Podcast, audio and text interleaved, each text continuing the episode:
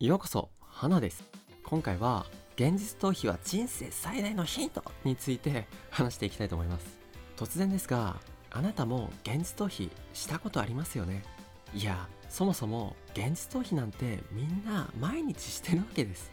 本当はその程度でしかなくて何を当たり前のことをっていうものでしかないのに多くの人は現実逃避は悪いものだ。現実逃避はしちゃダメだ。現実逃避しちゃう自分はダメなやつだ。逃げちゃダメだ。逃げちゃダメだ。逃げちゃダメだ。だなんてことになってしまうわけですよね。ということで今回は現実逃避で自分を責めなくていい理由について僕がうつ病だった過去の経験から話してみたいと思います。というわけで早速ですがまあよく言う話として現実ばかり見ていたらやってられないよ。このやってられないよという気持ちが私たちには多かれ少なかれあるんですね。毎日生きていてなんか些細なことでもう嫌になっちゃう。やってらんないよってそういうシーンってまあ何度もあったと思うんですよね。これは言い換えるとこれくらいはいいかという魔法の言葉が出てくるタイミングは現実逃避をしている瞬間なわけです。まあ別にいいんですけどね。でもこのこれくらいはいいかという言葉が毎日の中で出てきた時に現実逃避に走る。それはダラダラする時間だったり甘いものに手を出す時だったり娯楽の時間だったり本当は良くないと思ってるのに目をそらして良くないと思う方向に進む。でも何度でも言いますが現実逃避って別に悪くないんですよ。僕も現実逃避する人ってなんか人間らしくて好きなんですよね。いや気持ち悪いこと言ってますがその時はそうするしかなかったとそう思っていいと思います。ただ延々とそうしているわけにもいかない。要するにそういうことですよね。そこが気になるところなんですよ。いつまでもこうしてはいられない。だけどその場その場で自分を責めなくてもいい。じゃあ長い目で見て現実逃避する自分を許していく。肯定していくためにはどうすればいいのか。現実逃避する自分をむしろ好きになれて現実逃避する自分を糧にむしろどんどん望んでいる現実に身を置けるようにするにはどうすればいいのか。どう歩んでいけばいいのか。気になるのは知りたいのはそこだと思います。というわけで結論ですが現実逃避って人生のヒントなんですね。人生のヒントって何だよっていう感じですが人生のヒントイコール自分が望む現実のヒントということです。ちょっとややこしいので整理すると現実逃避イコール人生のヒント。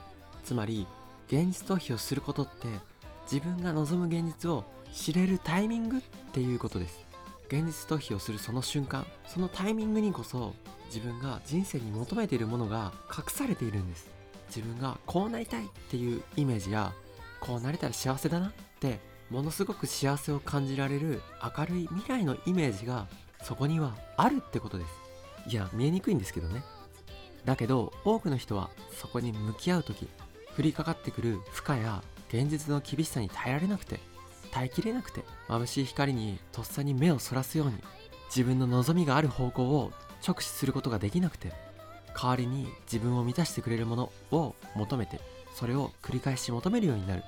簡単に言うとこれが現実逃避っていう現象のメカニズムなんですね。繰り返しになりますが現実逃避自体は別に悪くないんです。全然悪くないんです。全然悪くないんです。むしろその本当は望んでいることを知れるチャンスだしタイミングだし向き合うべき乗り越えるべき精神的な課題を知るチャンスでもある。そしてその乗り越えるべき課題と長い目線で付き合っていく。その付き合い方を勉強させてもらえるタイミングなんです。長い目線ですよ。すぐにどうこうなんて考えても難しいので長い目線で課題をどう乗り越えるのか考える。時に相談してちょっと力を借りる。それでいいわけです。だから現実逃避ってものすごいチャンスなんです。向き合いきれていない課題を少しずつ過去に向き合えなかった課題に変えていく。その移行期間にできるんです。現実逃避をするたびに自分の心の深いところ潜在意識を変えて違った自分に変化し続けることができる。その大切なタイミングで尊い時間でラッキーなチャンスなんですよ。現実逃避する自分をそうやって考えてもいいんですね。現実逃避してしまってそこに落ち込むあなた自身は泥んこになりながらも必死にチャレンジしている小学生みたいについつい応援したくなるような魅力的な姿でもあるんです。だからもう今日この瞬間から現実逃避する自分を嫌いにならなくてもいいんです。毎回はそう思えなかったとしてもどうか頭の片隅のちょっとしたところでいいので今回の話を覚えておいてみてください。くどいようですがもう一度言いますよ。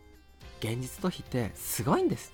あなたはすごいチャンスの光の中に立っているんです。今この瞬間も目に見えないところでは変わり続けている。どうかそれを忘れないでいてくださいね。ということで今回も最後まで聞いてくださりありがとうございました。